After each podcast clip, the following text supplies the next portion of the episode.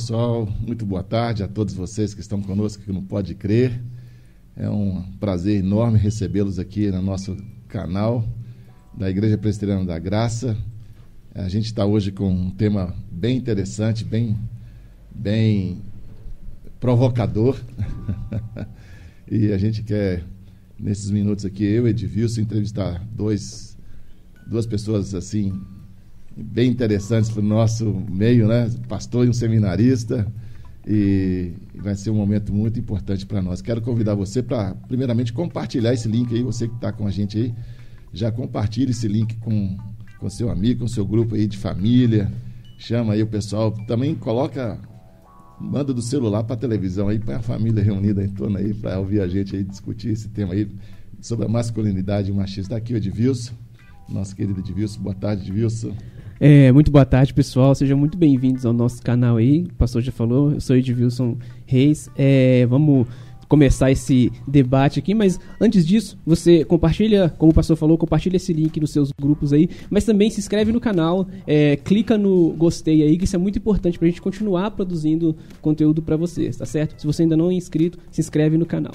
E nós estamos aqui hoje com dois convidados muito especiais, o pastor Tiago Diniz, Bom. que é o pastor na Igreja Batista Lagoinha, e o seminarista presbiteriano é, Caio. Caio, esqueci seu sobrenome. Rodrigues. Caio Rodrigues, sejam muito bem-vindos. Obrigado por aceitarem o convite para estar tá aqui é, conversando, trocando essa ideia, debatendo aqui com a gente hoje, tá bom? É, para iniciar aqui, já quente aqui no negócio, como vocês sabem, o tema é masculinidade é, versus machismo.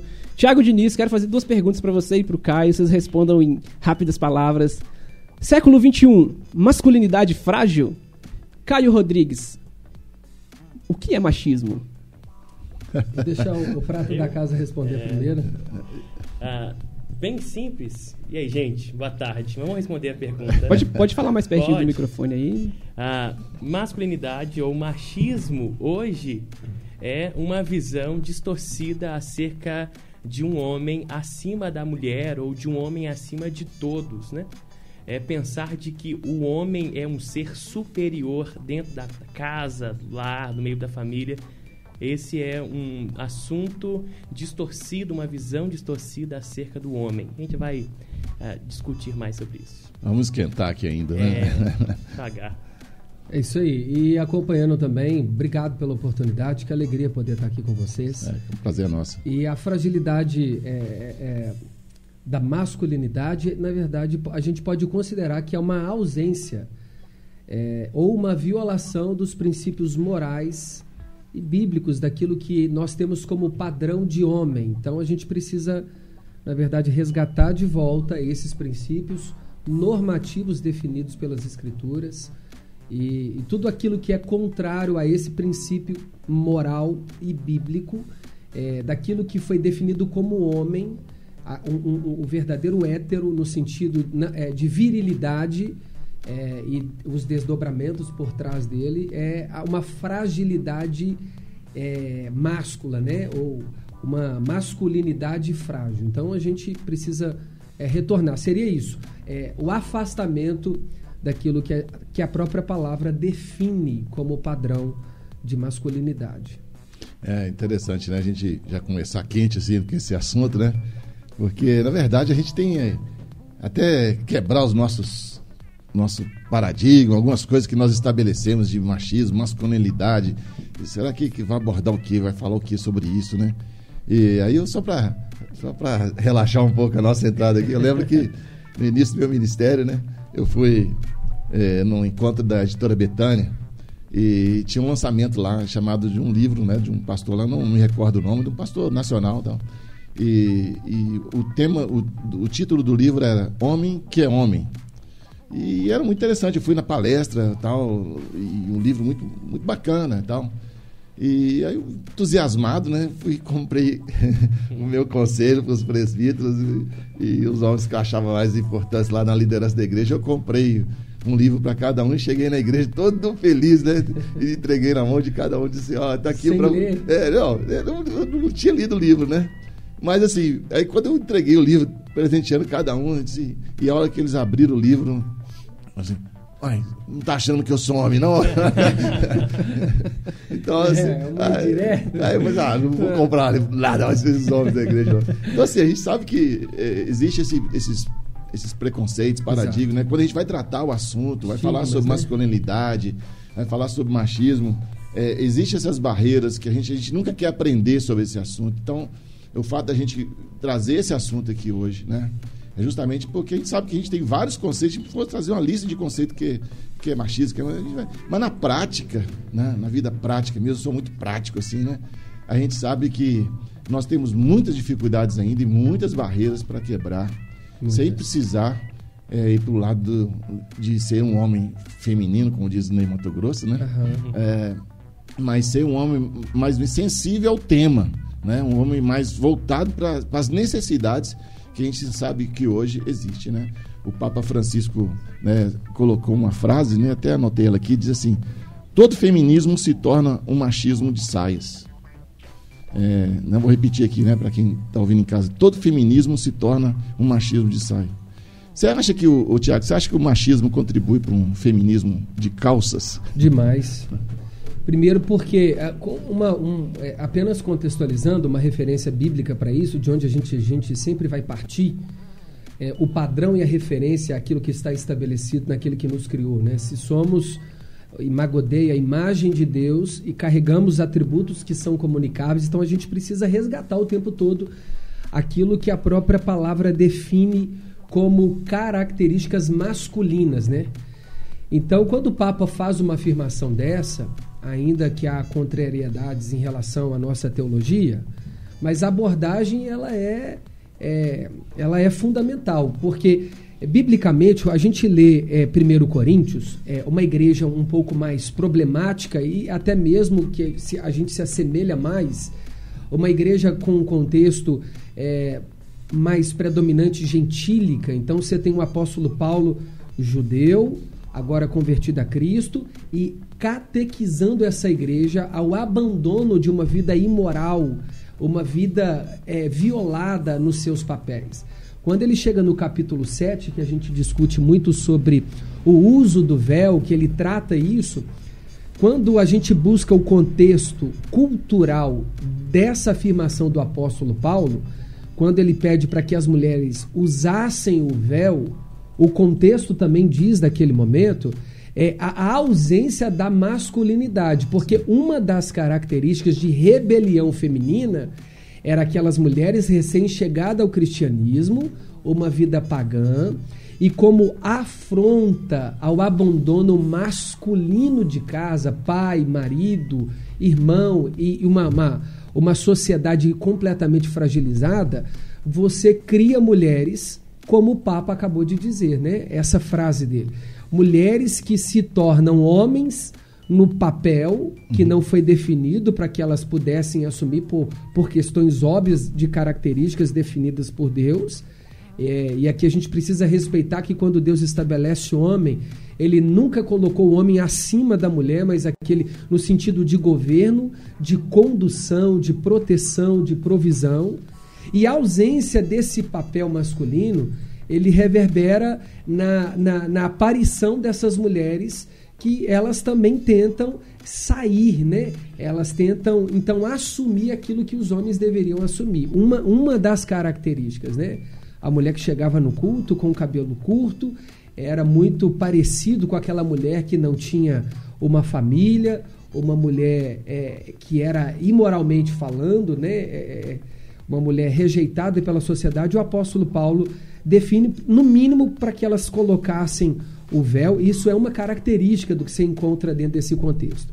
E quando você vai estudar a, a estrutura dessa cultura, é justamente aquilo que é, você bem disse, repetindo a frase aí do Papa, né? Uhum.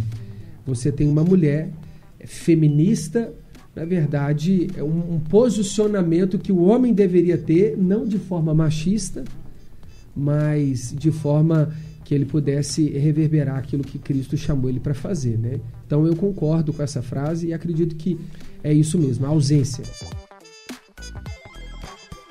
Ô, Caio, é, assim, olhando à luz do que o apóstolo Paulo aí, né? Essa vivência do apóstolo Paulo aí, aos Gálatas lá ele escreve sobre as obras da carne, capítulo 5, né? Você acredita que um crente hoje, que é um crente assim, muito piedoso, mas machista, ele está vivendo uma obra da carne, está em pecado, ou apenas é um, um deslize? Então, eu acredito que nós vivemos em um tempo. Uh, Existem dois problemas presentes aqui, para a gente iniciar a nossa conversa, né? Uh, primeiro é o papel uh, do homem. O homem ele recua quando ele deixa de ocupar o, o seu papel como homem do lar, como papel de paternidade, aquele o cabeça da igreja, como o Tiago mesmo falou, né? Ah, Deus nos chama para governar a, a, casa, para trazer proteção, governo, sustentabilidade, o homem. Ah, o que eu acredito é, e aí nós chegamos a uma segunda vertente, né? Que eu falei que é a primeira, esse recuo do homem e uma segunda vertente que é a falta de conhecimento. O que eu acredito é que quando nós temos cristãos ou homens na igreja que tem papel de machista, eu acredito que é sim uh, um tipo de pecado e é sim preciso tratar essa pessoa porque falta nela então conhecimento.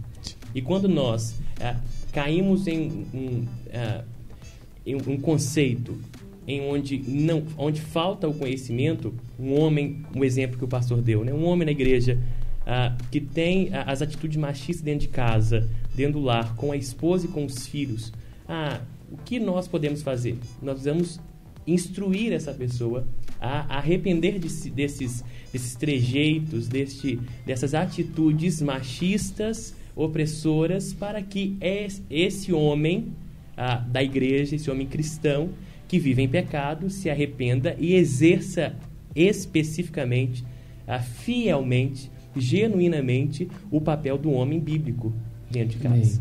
É, eu acho, eu penso assim, a gente tem alguns rótulos hoje que são emplacados, né?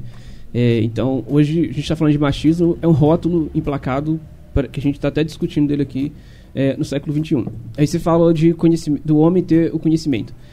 É, será que a mulher também não precisaria ter esse conhecimento do papel do homem como marido e dela como mulher? Porque às vezes a mulher uh, você ensina o cara, beleza, você vai ser um marido cristão, mas a, a visão que a mulher tem do homem não é a do, do, do homem bíblico. Ela acha que ela tem que, de alguma forma, ser superior e aí ela está mais voltada a um feminismo mais reacionário, como o Tiago bem falou. Vocês acham que é, tal, também talvez falta esse, é, esse lado, a mulher conhecer também, ou talvez seja uma coisa que a gente possa trabalhar? Ou não faz sentido o que eu falei? Concordo completamente sentido. Onde falta ordem, sobra o caos. Eu acredito que é, a, a, doutrina ela não só tem o papel de, é, de preservar, mas a doutrina também ela tem um papel de ensinar. Então, quando a mulher reage, é porque nem ela e nem o homem estão tendo uma oportunidade clara de aprender a base dos seus papéis, dos seus devidos papéis. Então nós temos vários problemas que cercam uma família hoje. Nós temos é, toda uma, um contexto social que precisa ser repensado à luz das escrituras. Então, quanto mais campo a igreja perde é, nos campos de ensino, que são as faculdades, a construção do saber, a crítica, e onde fundamenta estabelece o papel do homem, é, ali é o lugar, é a base para uma criança, já desde criança, aprender o que, que é a virilidade. Eu vou dar um exemplo triste aqui, o meu exemplo, né? Hoje meu pai também, inclusive presbiteriano, graças a Deus, o meu pai é né, uma bênção hoje. Mas antes do meu pai se converter e eu mesmo, meu pai sempre me preparou para os 18 anos que ele me levaria para um lugar, uhum. né? E aqui isso era muito normal. Inclusive a novela aí. Exatamente. É, hoje atual incentiva muito isso, né? Sim, ele falava assim, ó, 18 anos, você se prepara que eu vou te levar num lugar ali especial. Então, assim, graças a Deus que eu me converti aos 18 anos. Mas antes dos 18 anos, eu já estive nesse lugar, ainda que eu não tenha feito nada, acho que por, por misericórdia de Deus, é, eu, eu, eu, eu, eu, eu tiro aqui um ensinamento importantíssimo. a base do ensino de uma masculinidade viril e coerente com as escrituras, ela precisa vir do berço. Resgatar isso de, dentro da essência, né? Primeiramente, o núcleo familiar. Dentro das escolas, a mesma coisa, né? É do contexto acadêmico. Mas o que a gente vê hoje, para que essa sua fala, Edemir, é, se torne é, um grande problema, é que nós somos atacados desde o princípio. Atacado por nós mesmos, no sentido do homem não descobrir o seu papel, ou nós temos um outro extremo, que é o homem que trata a masculinidade apenas como provisão. Então o cara coloca é. a coxa de frango dentro de casa, o frango. É. E ele acha que ele pode deitar, pedir a mulher para fazer o, o, que ele quer. Ele, Isso né, é um machismo. Né? Pega né? o controle, exatamente, de TV na mão. Ó, eu sou de uma família que a minha avó fala assim: ó, a coxa do frango é do seu avô, é. não pega porque ele era o em provedor. Também. casa também é assim. Não. É, tinha parte do frango era do meu pai, cara. Eu não podia Ninguém pegar mexia, só... né? E não podia tocar, e não é, podia mexer nisso. Era o sonho da gente comer aquela parte lá do frango, cara. Então, o, qual que é a informação que o menino já cresce? É isso aí. É. Quando eu for mais velho, a, a, parte do frango mais gostosa é, é minha. minha. Só que os papéis que não foram ensinados para ele, para que ele tivesse, talvez, dentro de uma regra daquela família definida, por que, que ele teria que ficar com a parte maior? Não ensinou para ele o, o, conceito daquilo, né? Ensinou é, para ele que há um benefício quando ele é másculo. É. Apenas isso. E não é, explicou, não educou ele. Não, ele às vezes a parte maior, mas é porque ele sai cedo, porque ele é o provedor. Mas o que, que, a gente pode fazer assim, né? Eu, eu, igual você falou aí, né? A gente precisa preparar essa geração. Eu acho Agora que... apresenta a solução. É. mas, mas, mas, pensando aqui como pastor, né? Eu acho que como pastor a gente tem, sempre tem essa questão, né? Porque a gente lida diretamente com essas questões diariamente, né? Então, assim, se alguém chega para mim assim, né? E chega o pastor, seu pastor precisando de ajuda, eu quero ficar livre desse negócio aí, cara. Porque a cultura que nós temos hoje, que eh, você vai cortar é, e isso retomou nos, nos últimos anos. É, o cara barbudo, o barbeiro lá, barbearia. Né? Antes que a gente ia no salão, agora nem pode falar, agora é, o cara. Tem um nome, tem um nome para esse tipo de, é. de, de, homem aí. Como é, que é um nome moderno? É, tem um nome inglês aí, né? Tem, tem né? Essa, essa, ideia do, do, do cara da, do, do, machado. Isso. Né? Tem, tem toda essa questão do clube de luta, clube de tiro. E aí, quando o cara chega na igreja, ele não encontra. Eu, talvez não encontre, o pastor barbudo já está no caminho aí, né? Mas não encontra, talvez, o, o cara é, tão barbudo assim, não, não, não, encontra o cara tão. Eu não encontro o clube de tiro dentro da igreja, não encontra ali, na, na, nenhuma dessas questões, vai encontrar um, um cara mais, entre aspas, mais sensível a esses valores, né? Será que, como igreja, a gente precisaria o que, que, seria necessário para nós? Assim, olhar a, título, a luz das escrituras ou a gente também precisaria de alguma coisa mais prática para mostrar essa, essa questão da, da, da masculinidade? Então, eu, eu, entendo, eu entendo de que nós vivemos em um tempo onde ah, muitas igrejas deixou, deixaram que o mundo influencie ela ao invés da igreja influenciar o mundo. Eu acredito de que ah, nós vamos influenciar os homens, então vamos, vamos trazer aqui, ao invés de um púlpito, Vamos trazer aqui um toco, é. colocar um machado em uma cima moto. dele, é, uma moto em cima. Já vi isso aí, já, já, trazeram, já ah. trouxeram ah, um carro para dentro da igreja. Ao, ao invés do pastor usar ah, um terno, ele usa, sei lá, um avental de couro. É. Né? Então, eu acho que a gente perde a nossa essência quando deixamos de que as coisas influenciem a gente. Ah, é, como é dentro do lar. Quando, quando a gente abre as portas para que o fe, feminismo entre, para que o machismo entre, nós deixamos e perdemos a nossa essência é. de homem cristão e mulher cristã. Quando nós fazemos várias artimanhas para que a, o, o homem que tem o, o, pensamento machista de que ah, se eu trago a coxa de frango para dentro do lar, essa coxa de frango é minha, ou se eu trago o alimento para dentro do lar, eu posso oprimir a minha esposa ou, e os meus filhos, e tudo tem que ser do meu jeito, se eu quero chamar essa pessoa para Cristo ou para a igreja, ah, então eu tenho que aqui só falar de que o homem é o cara, o homem faz aquilo, o homem tem que agir assim, e com isso nós perdemos a essência. Nós Uhum. deixamos de pregar, então, Efésios 5, 23 a 24, Isso aí. que o homem é o cabeça ah, do lar. Nós deixamos de pregar Gênesis capítulo 2, onde vamos dizer que a mulher, então, é a auxiliadora, Isso. é aquela que guarda, é aquela que, que vai auxiliar o homem. Um papel tão importante. Então, Você acha então assim que o- o- a solução seria voltarmos de fato às escrituras, né? Assim, parece que você, você é, assim, voltar na mesma coisa, assim, ah, você só fala de escritura. Não, precisamos de uma redenção cultural É. rápida. Uma redenção cultural rápida. É, e quando eu digo redenção cultural, mais perto, quando eu estou dizendo redenção cultural, eu até reafirmo o que o Caio está dizendo. É, o que, que define a masculinidade e o machismo? Você precisa. Qual que é o ponto? Qual, aonde está a proibição da gente não poder ser abusador? Aí você fala assim, é óbvio, está na consciência e na sociedade. Então, peraí. Então, a sociedade é o meio balizador que define o excesso. Então, é a própria cosmovisão de sociedade que retira dali os excessos de machismo. Então, se a sociedade, ela que baliza, né, ela que, que, que controla o, o peso e a medida, para dizer assim, o Tiago quer a coxa de frango, mas ele agride a esposa, então ele é um provedor, porém machista. Então, quem define isso é a sociedade. O machismo e a masculinidade, ele parte de uma moral é, social. Social. Social.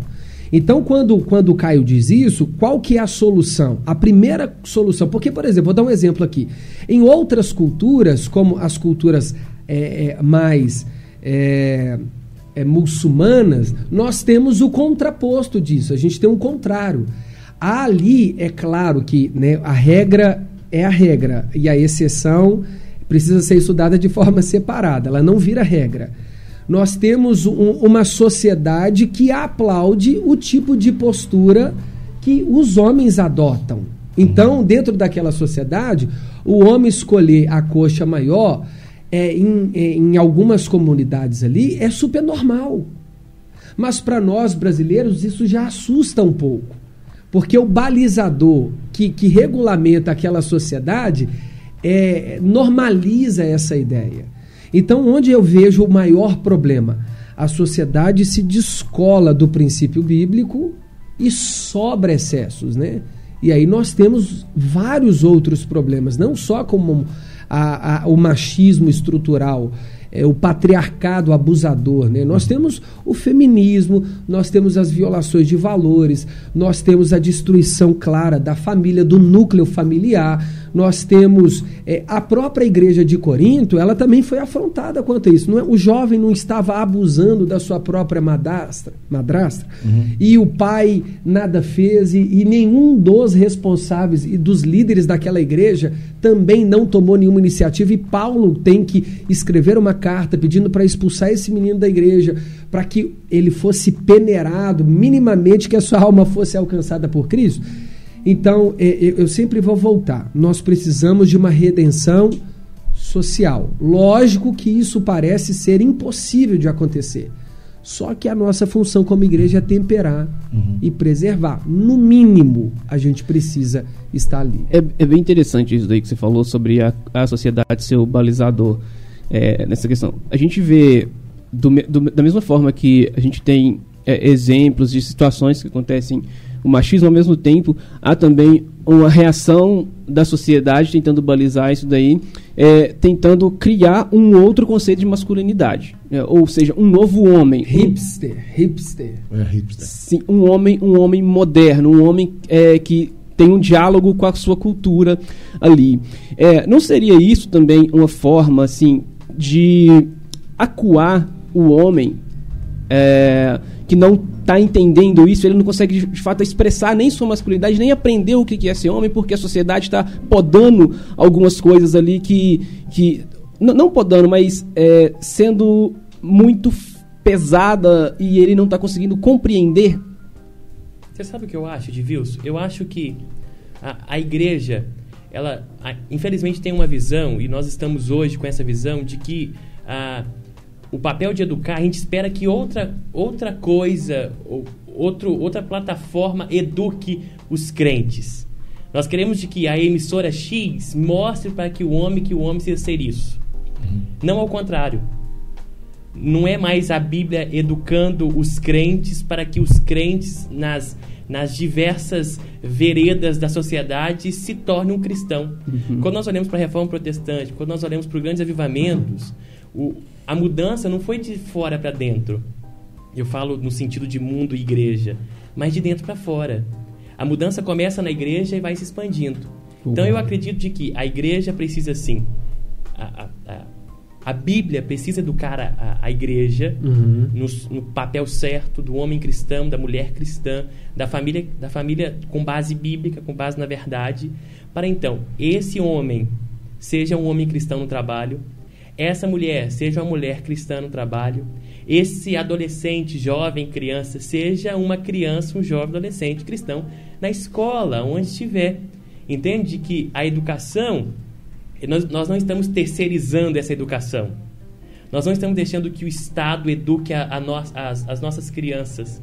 Mostre a eles de que o que é ser homem ou mulher. Não. Uhum. Nós estamos educando com base na Bíblia. Olha, meu filho, homem na Bíblia é isso, é assim que deve ser. Minha filha, olha, mulher na Bíblia é assim, assim, assado. Uhum. Então você, na sua vida, aí agora, onde você estiver, né, no shopping, na, na, no campo de futebol, na escola, na faculdade, você vai ser um homem bíblico. Uhum. E então influenciar as pessoas. Então, essa educação, eu acredito que essa é o. A, a, o, o, caminho. o caminho, valeu, a, a, sequência que deve ser. Nós não estamos agora terceirizando, nós, nós não estamos uhum. deixando de que a, o Instagram mostre para as nossas crianças, ou para as mulheres, ou para os homens da igreja, o que é ser a uma pessoa bíblica. A gente tem um trabalho a longo prazo que desafiador, desafiador demais, né? É, fala com a gente mesmo, né? Porque a gente, a gente, além de ser líder de igreja, a gente também tem a criação de filhos, vocês são, né? Vocês estão começando a jornada. Daqui a né? pouco, daqui a, a pouco vai, vai, casar, já tem uma filhinha em casa. O Edilson, a esposa está tá grávida. Que benção. Né? Então, assim, a gente tem essa expectativa futura de formar. Mas, assim, se a gente for olhar hoje para o retrato hoje, se a gente for tirar uma foto hoje do mundo, principalmente das igrejas, a gente vai ver hoje um tanto de mulher solteira. Se eu for fazer uma foto hoje aqui, talvez a gente está até falando aqui, tem, tem várias tem várias mulheres é, assistindo a gente, vão assistir a gente. A gente foi tirar uma, foto que nós vamos ver um, um, um caminhão de, de, mulheres solteiras. É engraçado que o, é. Brasil tem mais, estatisticamente, mais mulheres do que homens, então nós somos pois é. minoria. Né? Aí se, se fosse lá, no, se fosse árabes, a gente machistamente falando e resolveu o negócio. Você faz um harém lá, põe um homem para cada 10 mulheres e resolve o problema. Certo? Uma solução machista. Né? Mas a gente sabe que, à luz das escrituras, a mulher precisa encontrar um homem um homem de fato, né, em todos os aspectos, espiritualmente falando, um homem, é, biologicamente falando, um homem que a satisfaz, e, e também um homem que seja é, o, o, o, o, espelho de Deus para a sociedade. Quer dizer, vai olhar ali e ver um homem de Deus. Tá certo? É, só que a gente tira essa foto hoje, a gente não está conseguindo encontrar homens na igreja. A gente não está conseguindo ver esse exemplo de homens. A gente olha e às vezes a gente acha vários caras que os caras estão assim, além de se preocupar assim, muito com a beleza, certo? Metrosexuais. metrosexuais é, existem os caras que eles não querem casar, eles não querem, ah, eles, é, eles querem ficar no videogame. Eu não sei se Eu ia falar isso. Eles querem ficar no videogame, cara. É. Eles querem ficar no videogame. Nada contra os que jogam videogame. Nada contra os que jogam videogame. o cara quer ficar no videogame, cara. É. O cara assim, ah, o papai e a mamãe vai, vai me sustentar aqui até os 30, 40, é sei verdade, lá. É e o cara não toma. E assim, o que a gente percebe é que. Meu só subiu aqui, não sei porquê, mas desapareceu da minha vida aqui. Ah, voltou. Ah, Glória. Tô assim, as mulheres estão sendo, se resolvendo.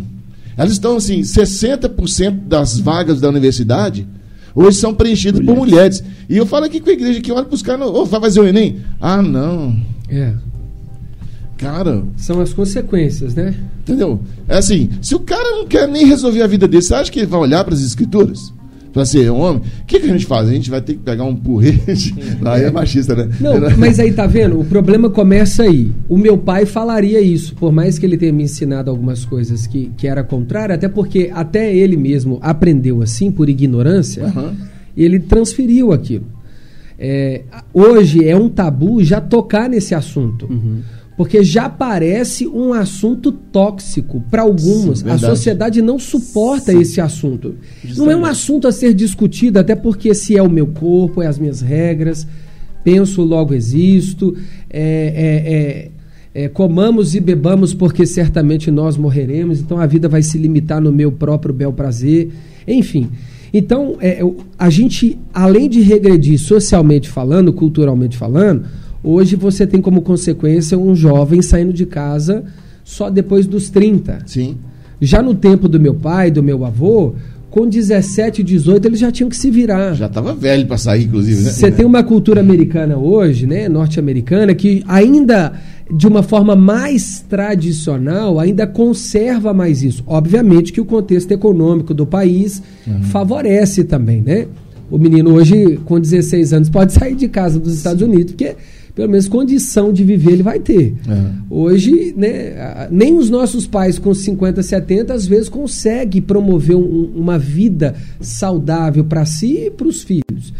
Então, a gente está aqui para encontrar soluções, né? Porque os problemas já estão aí. Sim, Eu acredito, né? Eu separei um texto do, do, do Felipe Merck aqui, sim. É, pela, ele publicou pela, pela Fiel, ele trata algumas características aqui. Ele primeiro define o homem se sacrifica pelos que ama. Então, na verdade, o, o contexto que ele trouxe de Gênesis 2, o homem que sai de casa e traz, né, e chama a sua disjuntora, e tem com ela uma construção da família, um dos principais núcleos, é, ele precisa se sacrificar. Então, aqui, esse estilo de vida aqui já é um estilo de vida antagônico à nossa sociedade extremamente metrosexual. Sim. Se você fala assim, o cara, assim, cara, você não vai poder comprar um tênis, porque você vai ter que pôr comida na sua casa. É difícil ele tomar decisão. Sim. Entende? Pondera entre o É perigoso ele comprar o mais barato e pôr uma quantidade menor de comida. É. Então falta sacrifício é, é, é, é masculino mesmo, de, de o cara morrer, passar necessidade, mas para prover para sua família. É, teve uma discussão aí, eu, eu, sei, o Caio, Caio. do Caio, né? Sobre é. dividir a conta lá. O negócio ficou polêmico justamente. É, o não cara é não quer esse ser. Caio, não, Não, né? não é. Ô, Caio, deixa eu te perguntar, o que aconteceu lá, Caio? Caio é, o- é o artista lá. Aí Você é um artista, Você mas. me coloca num-. É o Caio com C, né? Com cara. Mas isso aí que o Thiago falou é uma, é uma das, das questões da nossa, do que a gente chama de pós-modernidade, né? Porque a pós-modernidade é uma ruptura, é, o nosso período pós- pós-moderno é uma ruptura com é, as nossas raízes, né? Então, a gente não consegue olhar mais para o passado e aprender com ele, mas a gente rompe com esse passado e constrói alguma coisa nova. E eu acho que esse homem aí que você falou que não se sacrifica é porque ele não olha para o passado, ele não, ele não entende qual que é a raiz, de onde Aham. ele veio e tal. Ele quer construir e se adaptar a uma nova sociedade que está sendo construída a partir da, É, da Mas que de dele. novo não tem nada. De novo não tem nada. Porque não existe nada, nenhuma cosmovisão imparcial e neutra. Sim, sim. Se você não olha para uma família tradicional, para algum lugar você está olhando. Se você não olha para um princípio bíblico, para alguma teoria você está olhando. Então não existe nada é, é- é tão é, é, imparcial como a gente imagina. Então quando você diz assim, a sociedade. Não, a sociedade pós-moderna ela criou o seu próprio habitat. Nós que definimos as nossas regras de sobrevivência. Mas para onde que ela está olhando? Ela está olhando para uma outra sociedade que em um outro tempo, em paralelo com uma sociedade tradicional, fez essa ruptura. Sim. Eu acredito que nós estamos criando homens medrosos. Quando eu me casei com 19 anos, com a Lorena. Você foi corajoso. hein? a- a- Não, não pela Lorena. Né? não vai ficar É. chateada comigo, tô falando pela idade. Lorena é uma benção. Quando eu me casei com 19 anos, a, a primeira pergunta que me fizeram foi: como que você fez isso? Ou por que você fez isso? Ou quais são os seus medos de casar com 19 anos? Sim. Nós temos al- alguns, al- algumas dificuldades e é por isso que eu bato na tecla de que o a gente tem que ensinar o homem, ah, os nossos filhos, biblicamente. Porque a cultura, como você falou, uma cultura pós-moderna, nós vivemos e nós enxergamos homens, meninos, é, adolescentes, com medo. Com medo do futuro. Porque nós vivemos em um tempo onde a ansiedade reina, uhum. a depressão reina, a síndrome do pânico reina. Pessoas com medo do futuro. Pessoas, quando olham para o futuro, falam assim: Meu Deus, o que, que vai, vai ser de mim? Aí começam algumas incógnitas, né? Algum, alguns dilemas do coração. Uhum. É, ah, para onde vou? Onde estudarei? Qual profissão vou seguir? Com quem vou casar? Quantos filhos vou ter? Aí, e como eu vou sustentar isso tudo? E aí nós deixamos de pregar e, e acreditar num Deus que é o sustentador Amém. e mantenedor de, to de todas Amém. as coisas, né? Né? Gera então uma geração medrosa do futuro. Isso aí gera então uma geração de que ao olhar para o futuro, e eu não falo que é dilemas apenas de pessoas não crentes, não, é dilemas de pessoas crentes. Talvez eu e você é, lutamos com a ansiedade, uhum. mas nós temos que seguir com, o, o com a, a verdade bíblica de que o futuro não pertence a nós. Amém. É, Tiago capítulo 4, né? Aquele povo que ia lá, ia querendo vender, fazer lucro. E aí Tiago pergunta: o que é a vida? Sabe, esse medo do amanhã, é essa, essa, essa, essa visão nebulosa de que ai, é, é, eu, não tem ninguém por mim, não é o Senhor que governa a minha vida, então eu tenho que dar, tenho que fazer alguma coisa. E com isso, nós geramos homens medrosos que têm medo de assumir um compromisso com a menina, de assumir um namoro sério, de ter um relacionamento em casa. Uhum homens medrosos, porque olha para o futuro e tem essa essa visão nebulosa. Tem uma frase, eu não, não, me lembro aqui agora de quem que é, mas fala assim, vocês devem, talvez vocês se lembrem, mas fala assim, ó, tempos difíceis criam homens fortes, homens fortes criam tempos bons, tempos bons criam é, é, homens fracos, homens fracos criam tempos difíceis, e aí esse ciclo ele se, se renova. A gente então, será que a gente está saindo de um momento bom que criou homens fracos e entrando numa e reiniciando esse, esse ciclo aí? Será que a, a tendência é que piore, uh, que fique mais difícil de sustentar uma família cristã, um homem bíblico, uma mulher bíblica? É, é uma resposta escatológica, é. sim, vai piorar. É. vai piorar, e bastante. Mas o que que melhora? Melhora no ponto, no, no, no ponto de vista, no aspecto redentivo, é que a mensagem poderosa capaz de alinhar né, esses, essas nuances exageradas da sociedade imposta, ela está nas escrituras. É, é poder e vida para aquele que crê. Então, eu acredito que enquanto uma igreja é, se, se, se resolve é, fugir das escrituras, eu acho que ela é duramente atacada e a tendência é que isso piore ainda mais. Uhum. Então você tem é, uma liderança também fragilizada, você tem é, irmãos da comunidade de fé fragilizados e vira um grupo de apoio mútuo de fragilizados. Uhum. Então o, o grupinho é, acaba sendo assim, poxa, minha mulher manda mais a minha mulher não sei o quê, é, a minha mãe. É, então, assim, é um reforço, né? Um reforço dentro do contexto cristão. É, dentro de, de, um, de uma perspectiva social, é o caos, né? Eles, eles, eles, não, eles não têm para onde correr. Eles buscam a, a, saída dentro de si. E uhum. Romanos 1 já diz quando isso acontece. É, eles trocaram, né? A ordem natural. Então, nós não temos nada que olhar para o lado de fora. Tudo que nós precisamos está do lado de dentro, e eu me refiro dentro é, das escrituras. É, escatologicamente falando, o cenário é, é um desastre, né? Então, hoje, a gente ainda consegue acessar as mídias e ainda ter um mínimo de aspecto da graça comum ali. Então, nós temos ainda bem algumas propagandas de carro sem nenhuma mulher pelada, algumas só. Hoje você já consegue ver um jogo de futebol e durante o intervalo você não tem é, nenhuma cena de sexo ilícito, ainda bem. Mas vai chegar um tempo que nós não vamos encontrar um jogo de futebol. Nós não vamos encontrar mais uma propaganda de carro que não seja algo extremamente agressivo e moralmente Sim. falando. Então isso é muito preocupante, né? Eu, eu só para terminar minha fala aqui, eu e a Fernanda, nós é, fomos abordados por uma criança e ela falou para Fernanda assim: Nossa, mas você vai casar? Ela falou: Vou. Ela falou assim: Mas você vai perder sua liberdade. uma criança. É complicado, né? E eu falei assim: Não, ela não vai perder a liberdade. Pelo contrário, ela falou assim: vai sim, porque aí ela não. Hum, sabe? Ela vai ter que dividir as coisas. Então, assim, essa é a informação, como a gente está construindo aqui, uhum. a solução. É como o catecismo breve, a solução está em a gente catequizar é, essa geração futura que já é presente, que são as crianças. Em uma pregação sua que eu estava vendo outro dia, até um ano atrás, 24 de 9 de 2021.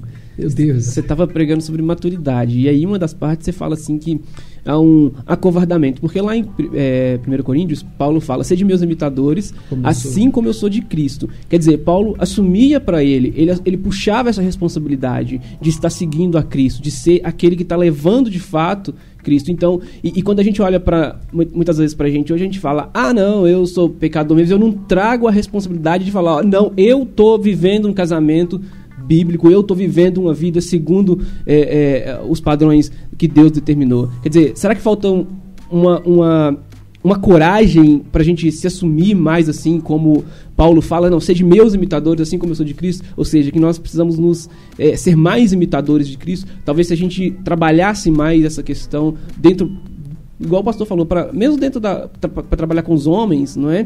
é? Não, você precisa assumir mais a sua vida cristã, tal. Antes de você responder, não pode ir, pastor. Não, você toma água, Ótimo, é, vale o bico. É. Enquanto isso, eu converso com o pessoal que está em casa. Agradecer aqui a galera que está em casa. Já a gente tem uma turma seguindo a gente aqui, tá?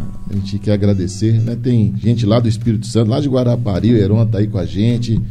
É, a turma aqui da nossa igreja também, os homens aqui. Tem a Bernadette também aí, tá junto com a gente. Tem o Heron também aqui, amigo seu também, de aí não conheço. O Pastor Heron dos Santos aí, é, um abraço para você. Abração, Heron.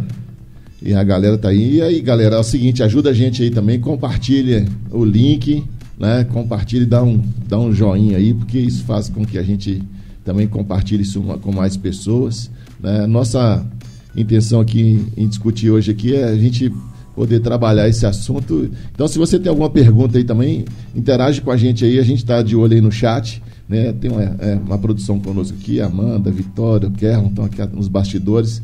Você pode mandar a sua pergunta que ela vai chegar até nós aqui. Se inscreve no canal se você ainda não é inscrito e deixa o seu like. Isso aí, ó, nossa, nossa linguagem.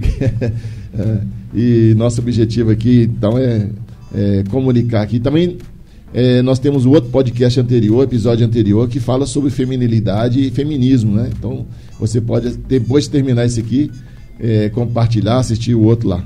Beleza, galera? Então vamos lá. Pastor Tiago aí, responde aí a, a colocação do Edvilson aí, pastor. É, e quando eu citei, eu lembro que quando ao citar essa, essa quando eu fiz essa afirmação, é uma covardia porque a gente pensa assim, eu não vou falar que eu me pareço com Cristo, senão eu vou trazer a rogar para mim o direito e a responsabilidade de ser igual a Cristo. E isso me preocupa. É.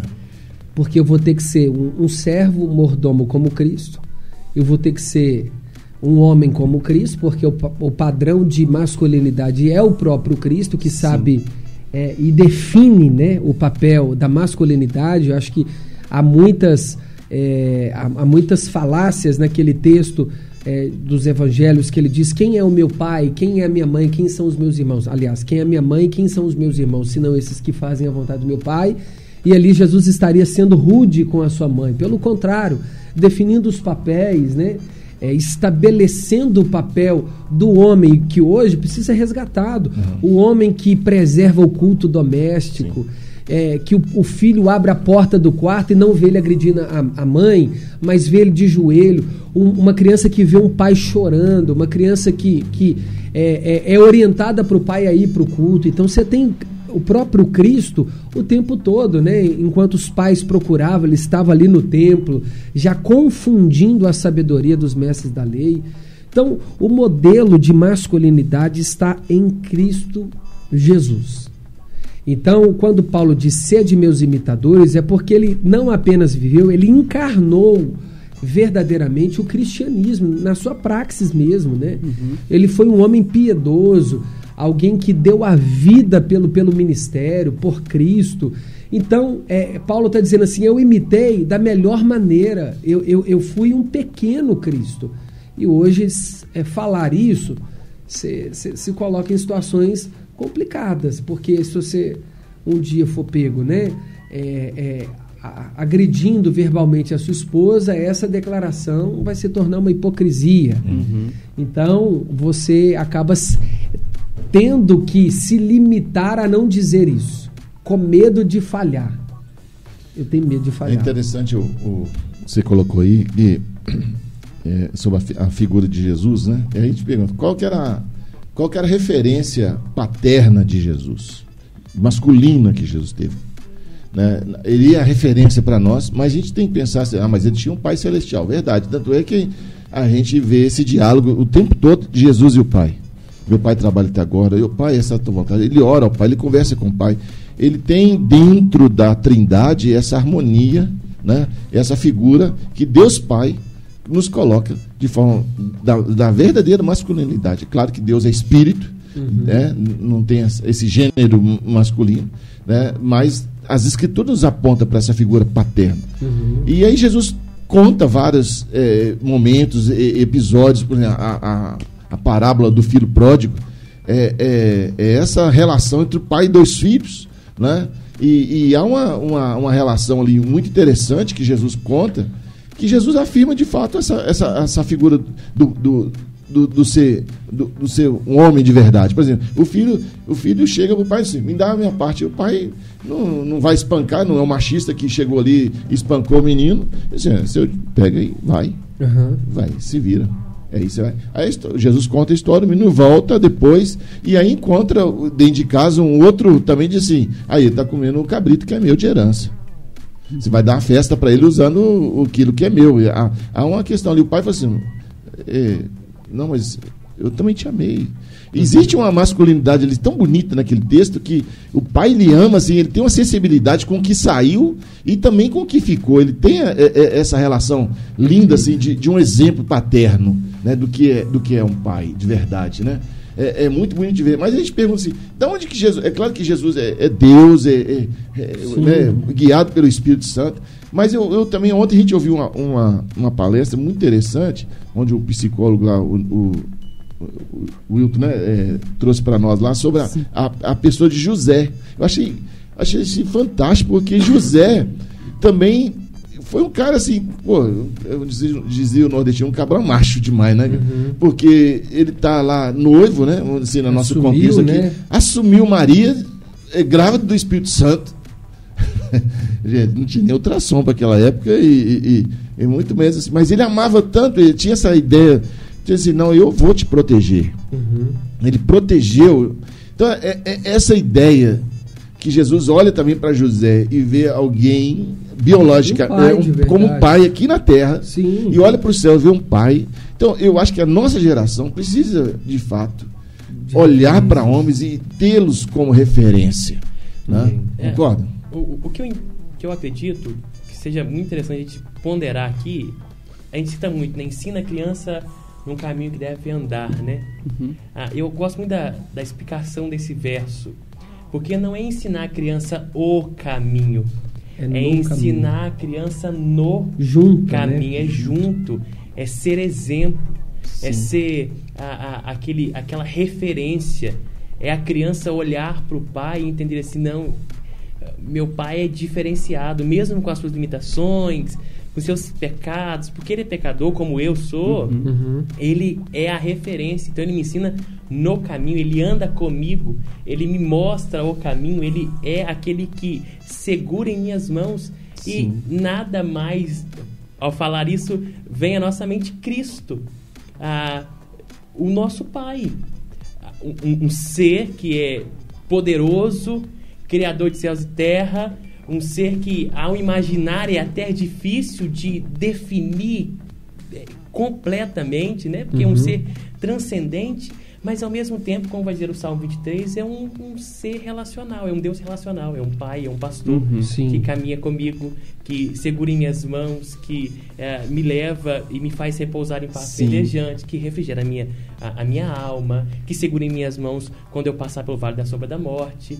Entende? Essa eu acho que é a definição, é olhar para Cristo, é entender Cristo como um pai, e eu, e os pais aqui presentes que estão ouvindo a gente, é entender que o pai deve ser esse que caminha no caminho, Sim. não verdade. apenas Sim. mostra, ó, faça o que eu falo, mas não faz o que eu. É sempre fazendo um gancho, Isso, isso. fazendo É, um gancho, faço, né? fazendo um gancho, um parênteses aí com o que você falou no caminho, eu até anotei aqui uma palavra sobre orfandade, que eu acho que esse tem sido um, um- um grande problema hoje, que o machismo tem gerado um- uma geração de órfãos, Uhum, muito. né? Em Porque todos os aspectos.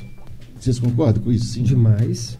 A gente percebe assim uma, geração órfã mesmo. Órfãos de pais presentes, De né? pais É presentes. Literal, literal É. e espiritualmente falando. Eu, eu acredito que esse, esse, essa criança órfã não é que apenas aqueles, aquelas crianças que perderam o pai. Aham. Que o pai saiu de casa, que o pai fugiu, que o pai morreu, que, que o pai não está presente fisicamente. Eu acredito que existe filhos que têm o pai e o pai não está presente na vida do Omissão filho. da presença do É, pai, sim, né? sim. E, e eu acho que o mais triste da gente... Inclusive nas decisões, né? Exatamente. Naqueles momentos importantes É, da vida do filho, ele não nunca está está lá. presente. não está Ou o presente. excesso disso, o contrário, que é a superproteção. Sim. Então, né, é- é- isso é muito bom. Lembrando, nada contra. Por exemplo, o pai, o filho formou, o pai tem a condição, eu quero ser esse pai, chegar para o meu filho, tá aqui a chave do seu carro, um exemplo. Aham. Só que assim, é, é quando não se dá valor para isso, quando não se tem o mérito, e obviamente que aqui nada diz respeito à salvação, a gente se limita aqui a uma vida cotidiana. A vida cotidiana é uma vida meritocrática de forma equilibrada, no sentido assim, lembre do que, que eu vou tentar é, é, conceituar. Não que eu não precise de outras pessoas, pelo contrário. É, e o homem já tem uma tendência de, de ser criado para não precisar. Então parece que é feio pedir emprestado, é feio pedir ajuda.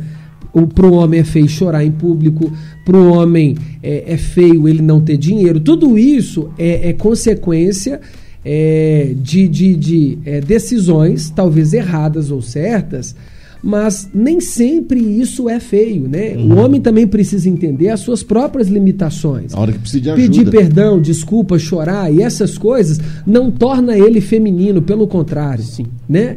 Ele tocar em assunto. Então você tem a superproteção. O pai super protege o filho.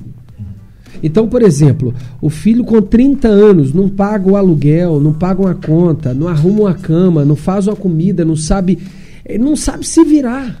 Não sabe se virar. Isso é preocupante. Essa superproteção também produz homens frágeis. Do mesmo lado que o abandono, Exato, existe você tem o- do o- outro. o- a polarização aí da, da, da superproteção, né? É como se fosse ele tivesse duas mães, que as mães geralmente são mais É, o menino vai tomar chuva ao vir para a escola porque não levou guarda-chuva. O pai entra em desespero com a mãe para poder pedir Uber. Se vira, vem molhado, entende? Uhum. Falta muito disso. Só que se falar isso hoje, eu vou preso, né? Uai, quantas chuvas eu já não tomei na minha... Não é porque eu não tô querendo passar para o meu filho as consequências ruins do que eu experimentei, mas vale a pena para ele aprender, sabe? A, a se preservar, a ter esse tipo de cuidado. Assim Sim. como Deus também nos- não, não nos priva de situações Eu desconfortáveis, né? disso. Aham. por conta do exemplo que ele deu do filho do filho pródigo. Sim. Na verdade, o pai, quando o filho chegou, falou assim: Eu quero. Você não vê o pai discutindo, mas você não pode. Não, você quer? Então tá aqui. É, Ou o pai mandando Isso, alguém lá algum vigiar se estava tudo certo lá com ele. exato. Em algum momento, isso anulou o amor do pai pelo filho, pelo Pelo contrário. contrário, sempre esperou, né? O amor também está em você disciplinar. Sim. Vai lá. Esse assunto é muito interessante porque nos faz pensar em duas coisas. Primeiro é que a gente vol- vai voltar naquele primeiro assunto da gente, que a gente conversou aqui, né? Esse pai ausente retrata uma coisa. O pai tem uma definição de que ser pai é apenas sustentar a casa. Uhum. Eu trago Aham. alimento, então eu não preciso me preocupar Sou com rei. mais nada. E com isso gera um outro problema, que é a transferência de responsabilidade. Aí esse pai que só pensa em, ó, eu trago a comida. Educar é, é conta É a sua mãe. mãe. É. E aí gera um, e gera um resultado, porque quando as coisas vão de mal a pior, quando esse, esse menino, essa menina não tem a, a figura do pai, do pai bíblico, sabe? Daquele pai que é responsável de ensinar, de educar, de corrigir, de exortar, Aham. como o Pai Celestial faz com a gente, como você Isso bem aí, disse. uhum. E aí essa criança, ao crescer, desvia deste caminho, este pai faz o quê? Culpa sua, mãe. Você que É. educou errado. Terceirizou, né? Te- Ele, ele terceirizou Terceirizou. o papel dele Sim. e agora ele vai cobrar. Isso é muito, isso é muito comum. E infelizmente é comum também na igreja. Porque nós encontramos alguma, alguns pontos, tipo assim: ah, o menino saiu da igreja, ah, é culpa da mãe. Pra comer, tá? Ah, não, não é. Não é culpa da mãe, é culpa da igreja. Ah, o pastor não visitou, não visitou meu filho. É. Ah, não, é culpa da escola. Nossa, aquela escola é. ma- Mas o problema não é isso, não é a mãe, não é a igreja, não é a escola. A culpa é do pai que teve a visão errada de paternidade. Que paternidade é ensinar, corrigir, educar, proteger e não apenas eh, prover o alimento. Né? Inclusive, esse é uma questão bem interessante que você tocou aí, a questão da educação dos filhos, não é? Se a gente é, olha para os tempos bíblicos, por exemplo, até o século 17, 18, onde acontece a, a revolução industrial e o homem tem que sair de casa para ir trabalhar e a mulher acaba ficando com os filhos. Antes, antes disso daí, a- a- o papel do pai na educação do filho era muito mais presente, não é? Não que a mãe não o possa fazer, mas assim, existia uma presença muito maior na educação do filho. A modernidade, a, a forma de trabalho e tal, trouxe um, um ambiente diferente, onde o pai agora, ele se distancia dessa criação e dessa educação e coloca a mãe como principal responsável por isso daí, não é? Então, e isso também pode ser um- uma situação que o, o próprio, próprio dentro de casa, o pai não, não assume para ele, olha, eu, eu também preciso participar da educação do meu filho, do crescimento dele, do desenvolvimento dele na escola e tal. Precisa e deve, né? Então, justamente. justamente pelo papel que Deus também confiou ao homem. A escola, por exemplo, o Talmud, que é a escola judaica, Uhum. é, a criança com 13 anos é levada pelo pai na mão do rabino. Então é, é o pai que tem que ter a responsabilidade de ensinar o Pentateuco, a Torá, o chamar Israel para o filho. E hoje, dentro do contexto judaico-cristão, não tem como a gente negar isso, nós precisamos continuar a, a- a- preservar esse princípio. O pai que ensina o filho, Sim. né? O pai que é o primeiro a, a conduzir o filho aos pés de Cristo, a esposa aos pés de Cristo, né? Parte da responsabilidade masculina confiada ao sexo masculino, ao homem. E aqui, quando a gente divide papéis, a gente não fala de hierarquia. O problema é esse. É que quando você divide papéis na sociedade, é, já um pouco carregada de tabus, ideologicamente influenciada, você não consegue definir papéis, porque há papéis que são menos ou mais importantes do que outro. Então, por exemplo, a- o governo dado ao homem é, é a subjugar a mulher. Pelo contrário. contrário. Se a gente, mas por que, que a gente não consegue definir? Porque a gente também não consegue introduzir a Trindade para dentro da comunidade cristã. E dentro do conceito da trinitariedade, a gente precisa tirar essa doutrina fundamental de que há três pessoas distintas, coiguais, eternas, Governando o mundo exatamente sem atrapalhar um ao outro. Exato, e sem nenhum papel de hierarquia inferior ou superior. Justamente. Não existe maior ou menor, né? Então, esse conceito de família também precisa ser replicado. Então, nós temos o pai governa e a mãe auxilia. Então, a mãe é menos empoderada e o pai é mais é, patriarcal, é mais machista, misógino e tal, e aquele tanto de coisa. Não. É porque dentro de um conceito definido pela própria Trindade, foi dado ao homem esse papel exclusivo. Sim. Nós temos dificuldade de conciliar distinção e é, complementar. Uhum. Os papéis são distintos, mas ao mesmo tempo Se se, complementam. né? Esse é o papel de, de homem e mulher. Um precisa do outro. Um precisa do outro. do E eu acho que é esse a nossa maior dificuldade, é trazer essa junção. Ó, nós temos papéis distintos, sim. Mas esses dois papéis distintos se completam. precisam do outro. É um conjunto, é um trabalho em equipe. É entender essa, esse organismo como a Trindade. O pessoal está participando aqui, então vamos colocar uma participação aqui. O Saulo, o presbítero Saulo está aí com a gente. Obrigado. E o Saulo está aí com a gente aí ligado. Muito bom a sua participação. E ele mandou uma pergunta aqui aí para vocês, tá? Diz assim, ó, em vossas opiniões, ó, até colocou até bonita. Formal. formal é. Em vossas opiniões, o que levou a, a geração presente, vindoura, presente vindoura, né, imediata, a não desejar ser esse homem, esse pai, essa referência para a sociedade? E aí, quem quer responder aí, o Saulo? Eu começo ou você começa? Você começar agora? A bomba você jogou pra mim, né? Esperto. É, o seminarista normalmente conhece é, mais. o presbítero aqui está colocando ele na É, prova. a aí. prova. Eu entendo de que ah, atualmente. Ok, você pode puxar o microfone. Posso. Eu entendo Isso, que atualmente sim, ah, o, o pensamento é, de Marx é, é- é mais presente, né? Esse, esse conceito de que ah, não existe família, né? Hegel e ele vai, vai acreditar que não existe família. Uhum. Então nós vamos terceirizar isso. Não existe família, então não existe pai e mãe, porque para eles o papel de pai é, é, é como um proprietário, é como um patrão que opressor. Feudal, né? Nós acreditamos, biblicamente, de que isso é infundado, isso é mentira. Ah, o, o, o que acontece da gente hoje é essa terceirização. Ah, os, os meninos, e aí ele citou é, homens, né? Somente homens, né? Pais. Os meninos não querem assumir este papel porque falta então neles conhecimento Verdade. falta neles então é, é, es- essa presença de Bíblia.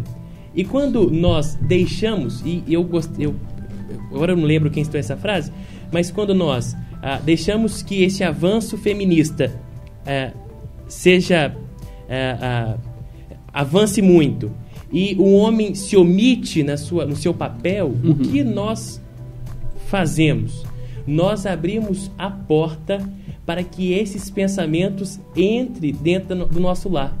Nós Sim. abrimos a porta da nossa casa para que esse pensamento de que não existe família, o pai é um opressor, a mãe não faz nada, entre no meio da nossa casa, da nossa família e eduque os nossos filhos.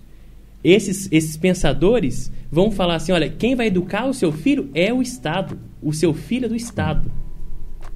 Então nós Terceirizar isso. e- terceirizar esse, É. esse, este ensino. Com isso, então, resulta nesses homens fracos. Eu acho que essa frase, é- essa, essa, esse sinônimo é o melhor. Nós estamos deixando de que os nossos meninos é, perca e não tenha conhecimento e com isso gerando então homens fracos. E eu falo não, mente- somente- não somente de homens, de mulheres. As meninas da igreja estão adotando o feminismo por quê?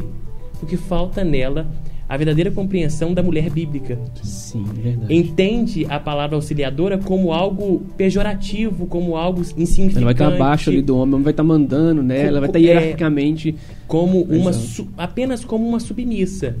E não é isso, tem um brilho a mais. É, a- é- é- A Laura Rosa esteve aqui na- falando sobre, no no podcast de- sobre feminilidade e, e feminismo, né? Ela falou uma coisa muito importante que ela na época falou que ela é, é, eu não fui não estou sendo preparada para ser submissa a qualquer homem. Eu quero eu vou ser submissa ao meu marido. Sim. Eu achei, eu achei isso de uma positividade, assim, de uma afirmação muito interessante, porque eu também tenho filha, eu não quero que ela seja submissa a qualquer um. Eu Quero que ela entenda o padrão bíblico de submissão, mas também que o homem eh, seja um homem bíblico, né? seja alguém masculino, que ela se submeta a um homem de verdade. né? O Eh, senhor u- usou uma palavra fenomenal. Padrão. Aham. Nós perdemos o padrão. É, isso Nós mesmo. não temos mais padrão. Nós não temos mais aquele pêndulo que fala assim, não, é isso. Uhum. Ah, e qual é o nosso padrão? A Bíblia. Nós perdemos esse ponto de referência. É, tudo se tornou comum. Eu, eu volto no ponto que só pro- a gente falou um tempo atrás, que é essa questão de romper com, com, com, a história, com o que a gente aprendeu, né? Tipo assim, há uma questão no meio do- dos homens que é essa ruptura no meio da sociedade, que é essa ruptura com, o- com o passado. Então a gente não tem um padrão para seguir. Você olha pro, para um homem, você vai olhar o quê? Você, você fala, não, eu preciso construir um novo homem, uma nova sociedade e tal. É, a, a gente perde esse ponto Mas de quando referência. A gente, são, antes, mas será que a gente não está sendo assim, muito extremo quando a gente fala que não tem? Isso que eu ia falar agora. Porque eu acho que a gente tem sim, cara. É assim, eu entendo onde você chegou. Nós perdemos. É, eu, não, acho, eu, eu, acho eu, acho que a gente não quer conectar-se a esse Isso padrão. A gente, a gente tem um padrão, mas sim. nós não queremos olhar para ele. A gente é, quer um então, novo padrão. Nós perdemos esse, esse padrão de vista. Nós que eu falo, eu, eu me remeto mais à, nova geração. A, perdeu esse padrão. A, tem o padrão.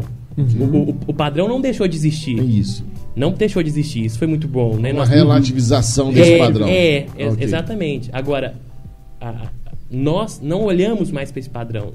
Nós perdemos esse padrão de vista. Sim. E com isso nós deixamos de pregar e ensinar e até mesmo de falar coisas que é muito importante pro casamento.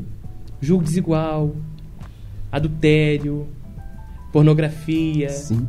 Essas inúmeras coisas que para a sociedade se, é, se tornou algo comum, para nós não.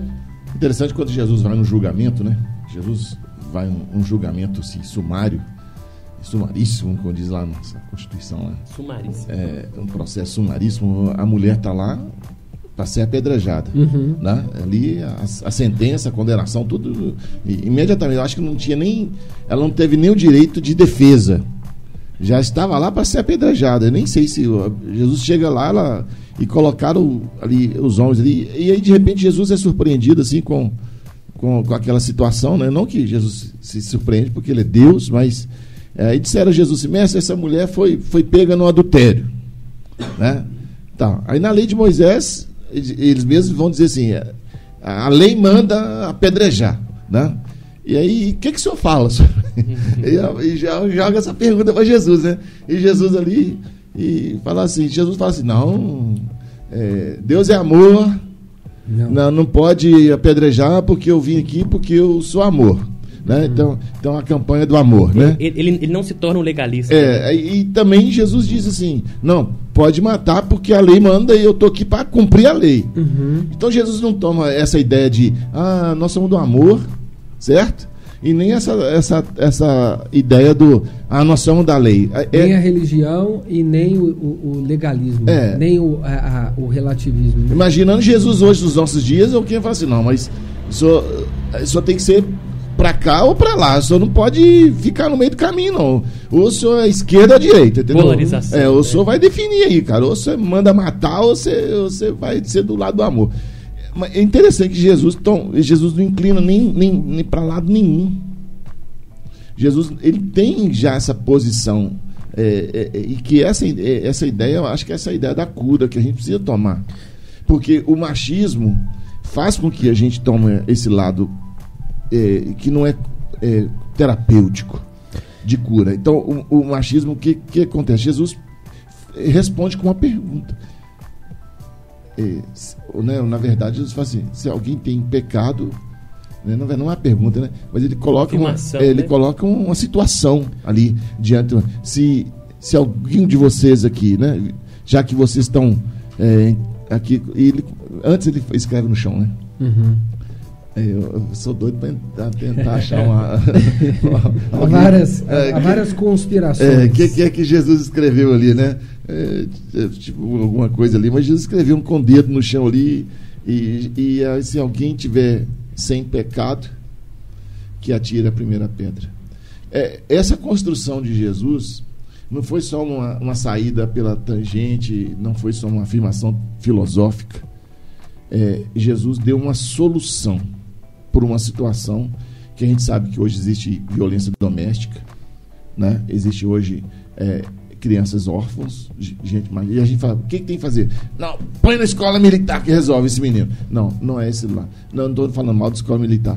Mas é, não é esse lado. Não é com violência que Não, é, não é com essa violência. violência né? não, dá, um, dá um couro nesse menino que resolve.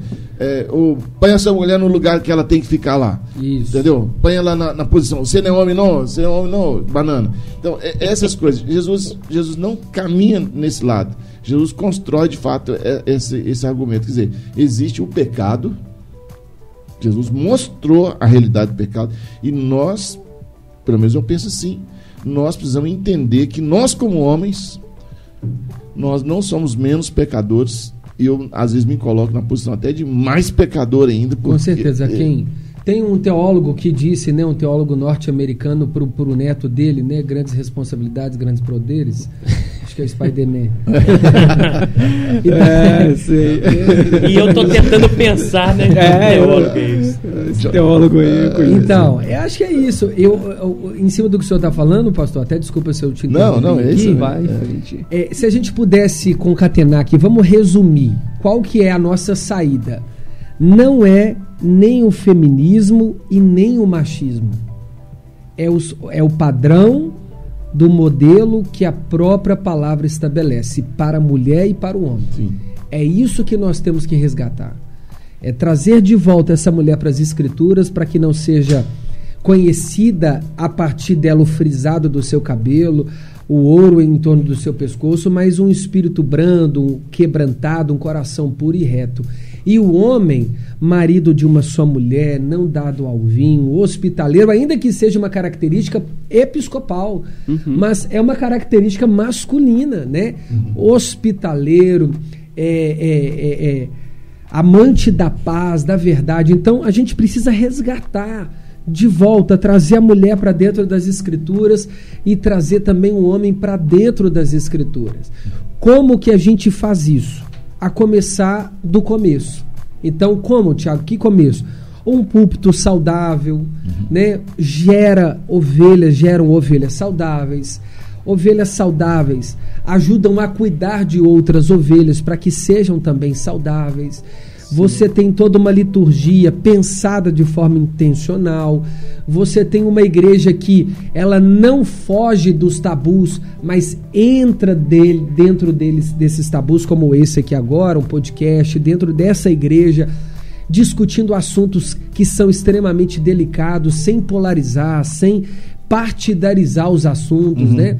Então, muito tempo nós recuamos, a igreja não falava de, de masculinidade. Isso começou tem pouco tempo, no sentido assim, de ser mais claro, né? uhum. né? De você pegar, lógico aqui que eu não quero tirar a liturgia do culto, é, mas é, dentro das atividades e programações da, programações da igreja, fazer isso. Eu estive numa igreja lá agora no sertão da Bahia, próximo aos quilombolas, no grupo sertanejo, que nós temos uma igreja lá. É, lá em São José da Lapa. Bom Jesus da Lapa. Bom Jesus da Lapa. É, e aí o assunto foi esse, o papel do homem. E isso para adolescentes. Eu fiquei assim impactado com isso, né? É, é, definido, o homem que deve andar bem higienizado. Eles tocaram nesse assunto, escovar os dentes, andar perfumado, bem apresentado. Você fala, meu Deus, a igreja gastando tempo com isso? Sim.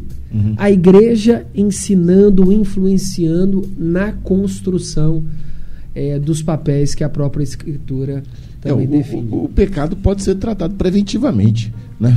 É, a gente ficar remediando, né? É, porque às vezes a gente vai tratar lá o machista, mas é, a gente já está tratando lá na ponta, né? É, acho que é isso que a gente precisa entender é, que você está falando aqui, né? A gente precisa colocar isso. É, acho que a gente avançou muito como em alguns aspectos da teologia e esses aspectos da teologia prática, vamos dizer assim, né? de colocar a Bíblia de fato é, prática. Porque quando a gente olha as escrituras, é, alguém fala assim, não, mas a, o, o, Antigo Testamento é muito machista, a, as mulheres eram, eram colocadas, nem, não, nem cita as mulheres na Bíblia, só os cabeças do, das famílias. E, e aí, na verdade, né, a gente, analisando a, a, história bíblica, a gente vai perceber que se existe um povo que de fato preservava a mulher, é o povo judeu é, as outras nações, os cultos todos, basicamente os cultos pagãos, até o tempo de apóstolo Paulo, as mulheres eram objetos de, de orgia. Né? As mulheres eram, eram é, sacerdotisas, sacerdotisas é, culticas que eram oferecidas no meio dos cultos deuses, a, aos deuses, né? e, e, aquela coisa. Várias filhas eram oferecidas aos deuses pagãos como, como são objetos. Né? Então, assim, Deus estabeleceu na lei é, essa, esse valor para a mulher, mas quem tinha que cuidar disso era o homem. Uhum. Certo? Deus não, Deus não, Deus não, não vinha é, fazer o papel que o homem tinha que fazer, ok? E a tradição criou, né? A tradição é o problema. A tradição foi que atrapalhou esse relacionamento. Porque é a tradição que menospreza É, a mulher. verdade. É a tradição judaica. Por isso que, chegou nesse ponto da apedrejar a mulher. exatamente, né? Exatamente. Porque a o adultério tradição. era a preservação da mulher, do, la- do lar. Mas aí quando. ah, desculpa, mas é. É quando, quando Jesus intervém ali, às vezes vocês estão preocupados, mas vocês estão, na verdade, é, fugindo do- completamente do propósito da lei, né? Que era, na verdade, preservar o casamento, né? É isso aí. Eu acho que quando nós falamos que o Antigo Testamento é machista, quem fala isso nunca leu o Antigo Testamento, né? Porque lá apresenta o quê? Um pai que cuida, que zela, que guarda, que mantém, que protege. Não tem nada de machista. Tem sim um amor presente.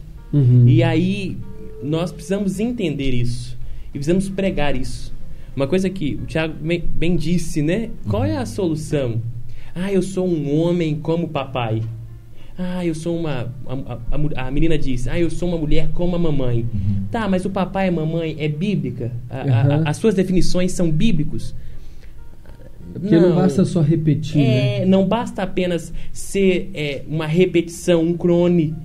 Tem que ser bíblico. Sim. Se nós queremos fazer a diferença, se, uma- se nós queremos ser diferente na sociedade, não basta ser como o papai e a mamãe. Tem que ser bíblico. Tem que ter o princípio bíblico dentro de nós. Então, isso é muito importante quando nós. a- a- eu acredito que nós rodeamos, rodeamos, rodeamos, e eu acho, para mim, a solução é Bíblia. Se nós queremos ser um homem de verdade, nós temos que ser baseado na Bíblia. Nós queremos ah, ser um pai de verdade, nós temos que ser baseado na Bíblia. Se as meninas querem ser uma mulher valorosa, elas devem, têm que ser baseadas na Bíblia. A Bíblia é a solução. A Bíblia é o ponto de, é, é o- é o- é- é é- é ponto de início. A Bíblia é aquela que nos sustenta pela caminhada. A Bíblia é a verdade que ecoa ao nosso coração, expulsando todas as vãs doutrinas, e to- todas as vãs teologias e todos os, as, os, os, os pensamentos vãos. É. Então- nós estamos já indo para o final já, já? Já? no final já do nosso podcast. Já, diretora? Esse papo aí vai aí. A né? diretora já fez ali, já, já levantou a plaquinha ali. Vocês falam demais. Jesus. Ele fala que homem fala demais, né? Então, É. Mas eu vou deixar aqui eh, um versículo, depois o Edilson vai ter a pergunta de ouro aqui. Ele, ele já preparou, olhando aqui a pergunta de. Ixi. a pergunta de ouro do Edilson. Mas eh, Paulo fala de um, de um- No final da carta de Coríntios, ele fala assim, né, eh, no versículo, no capítulo 16, versículo 13, ele diz assim: sede vigilantes, permanecei firmes na fé e portai-vos varonilmente, fortalecei-vos. E, e, e quando a gente vai na origem dessa palavra, varonilmente, ele está dizendo assim: portai-vos como homem, Homem corajoso. é, seja homem de verdade. É, aí Paulo está falando especificamente aqui para a galera masculina. Né? E aí eu queria que vocês fechassem é, a fala de vocês aí, né? antes da pergunta de Oda de Filhos. É, deixando essa palavra assim para os homens mesmo que estão nos ouvindo. Assim, eu sei que tem algumas perguntas aqui, a gente vai precisar, infelizmente, respondê-las depois. É, mas colocar isso é, é, assim, para esses homens, principalmente que estão nos ouvindo, vão nos ouvir depois, né? É, como é que é ser homem de verdade aí? Eu ou você, Tiago? É, ser, homem de verdade, no meu ponto de vista, é também aquilo que Davi falou para Salomão, né? Quando Salomão foi assumir o reinado, ele disse ser homem. Ou seja, é, ser homem no sentido mais íntegro que eles acreditavam de. eh, A primeira referência é, ainda que seja uma linguagem é, é, ilustrativa, alegórica, é no sentido se, se- seja Cristo, né? seja, seja a verdade a sua verdade. É, ser homem é assumir as responsabilidades que o, o autor né, da vida nos comissionou a assumir. Então, ser homem passa por isso. É você assumir as mesmas responsabilidades, como proteger, suprir, é, ser fiel, fidelidade. Ser homem é carregar os atributos comunicáveis de Deus. E na íntegra, na essência desses, desses atributos. É a palavra ser uma só, né? é, é você se comprometer com, com a- as responsabilidades de forma inteira, de forma completa. sem titubear, sem retroceder, sem transgredir, e ainda que transgrida, que haja arrependimento genuíno, né? Ser homem é, é carregar realmente essa essência das escrituras, cravando as palavras no coração, tornando ela lâmpada para os pés, luz para o caminho. É, ser homem é ser Cristo é, na vida das pessoas e permitir com que Cristo também viva em nós, não mais a nós mesmos, né? Para mim, ser homem de coragem é ter Cristo como exemplo e não Adão. É verdade. Adão tira sua mulher do paraíso e leva para o inferno. Cristo tira sua noiva do inferno e leva, e leva para o céu. Glória a Deus. Então, Amém. tenha Muito o seu bom. exemplo em Cristo é sua frase, e não em Adão. frase... Deixa eu dar um pausa para fazer o corte. Muito bom. É isso aí. Glória a Deus. Muito bom. Areide, você tem a pergunta ouro aí ou é só não, podemos, podemos caminhar para o final. Eu não tinha pensado na pergunta. Mas eu sei que você tem mais aí. Deve ter alguma perguntinha não, dos, não tem, não. dos ouvintes é, A gente a gente está é, encerrando aqui o nosso nosso podcast. Quero agradecer muito vocês Amém, pela presença aí, né? Pela pela contribuição muito boa no nosso podcast. Verdade. Né? É, o que, que é que ah, tem três, três pode crer. Ah, ok. É, porque a gente sempre fecha com, com três pode crer que você pensa numa... A, a diretora está ali é, a diretora, coordenando a gente. A diretora está dizendo, nossa, esqueceu do pode crer. pode crer, não pode ser. Você que está assistindo aí, se inscreve no canal. Você já veio até aqui não está inscrito, inscreve no canal e deixa o seu like. Pode crer? É, isso aí.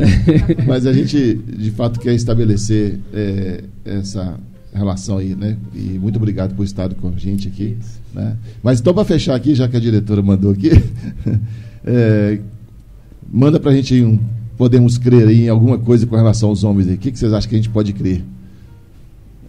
Podemos crer que os homens se assumirão o papel de homem dentro da igreja? Sim, se a gente tiver Cristo como nosso principal modelo e jamais tirar os olhos dele, é super possível. Sim, se ele for fundamentado na Bíblia, sim. Podemos crer que essa juventude, os homens jovens que estão começando agora na caminhada, se tornarão, se bem ensinados, homens fiéis, homens de uma esposa só? É repetitivo, mas se essa pessoa for ensinada na Bíblia, a gente pode crer que as mulheres vão encontrar um de verdade no mercado. é. Podemos, Podemos ver que a mulher vai encontrar esse homem. vai, vai, demorar muito tempo, não, né? Não. Então tá bom, uma palavra de esperança para as mulheres aí. Vocês vão encontrar. Vão encontrar um homem de verdade. Isso aí, gente. Então tá jóia, gente. Muito obrigado. Ah, que não vou esquecer que não, a Mary, Mary Grace. É Mary Grace. É Mary Grace? Lá do meu presbitério. É, mandou oh, um abraço para você aí. Valeu, Mary. Aí, Mary. Um abraço aí para Mary também. a todo mundo aí que, no, que acompanhou com a gente aí. Compartilhe aí mais uma vez, mais um pedido para vocês e compartilhe esse link com outra pessoa aí, com o seu grupo de família. E mais uma vez, muito obrigado, gente. E até a próxima aí, se Deus quiser. Deus obrigado, gente. Deus abençoe. Parabéns pela iniciativa. Até mais. Com Deus, obrigado, gente.